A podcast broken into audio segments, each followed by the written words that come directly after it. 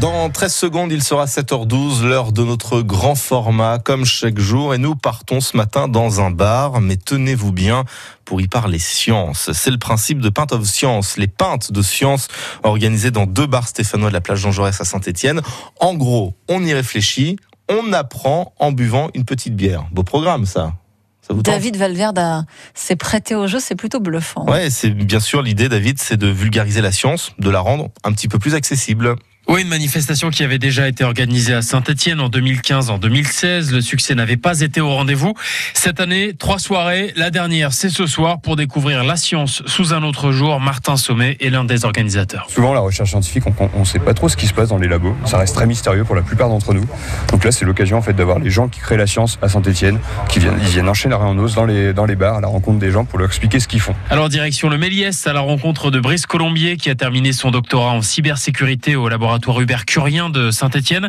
Damien Robissou, lui, est en train de terminer sa thèse et ce soir-là, ils ont expliqué à une cinquantaine de personnes comment on peut utiliser l'intelligence artificielle pour attaquer des circuits qui sont censés être sécurisés. C'est un aspect assez important de la vie qu'au final on voit pas tellement parce que maintenant on utilise des smartphones, des ordinateurs et tout ça et on se rend pas compte de tout ce qu'il y a derrière ça. Alors c'est parti pour le test. Je tape un prénom, je tape ensuite un code PIN à quatre chiffres.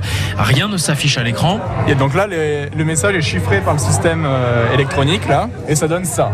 Est-ce qu'on peut reconnaître le nom qui a été rentré à partir de ça ah, Moi là, absolument pas, je le reconnais pas là. Voilà. En fait, on a mesuré la consommation de courant du circuit, ça on va le balancer dans le réseau de neurones. Bon, ça veut dire que chaque touche utilise de l'énergie de manière unique à travers son code binaire.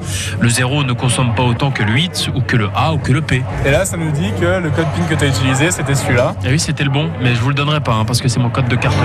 Et donc tu avais choisi Joachim. Est-ce que c'était bien ça C'est ça, c'est Joachim. Gagné. Une expérience qui montre en tous les cas que la science est tout autour de nous, David, avec des questions qui nous concernent tous. Oui, la cybersécurité, c'est un, un, secteur en pleine expansion. Alors vulgariser cette science, c'est aussi permettre d'attiser la curiosité et de créer des vocations pour Damien et Brice. Voilà, on vous montre l'attaque, mais bien sûr, euh, c'est une version simplifiée des choses. Et donc, dans la vie de tous les jours, les appareils qu'on utilise, eux, ont des protections qu'on appelle contre-mesures, qui justement servent à euh, lutter contre ce genre d'attaque. L'objectif final de ma thèse, c'est donc de trouver des contre-mesures contre ce genre d'attaque euh, particulière, donc à base d'intelligence artificielle. Une demande en expert en cybersécurité qui est incroyable. Tous les, ceux qui sortent des mêmes formations que nous euh, n'ont absolument aucun problème pour trouver du travail. Parce qu'avec la multiplication voilà, des connexions de partout, c'est loin d'être facile à faire en fait. C'est loin d'être trivial de mettre en place ce genre de, protection. Donc il faut avoir les connaissances pour le faire. Ce côté-là, pas de problème, il y a du boulot. En tout cas, le boulot de vulgarisation de ces travaux scientifiques est réussi.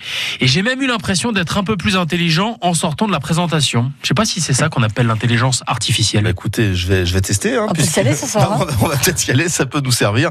N'est-ce pas, Adrien? Pardon. Il reste une soirée pour découvrir en tous les cas les sciences dans les bars. Ce soir, on en saura notamment plus sur la communication des animaux, mais aussi sur le régime cétogène.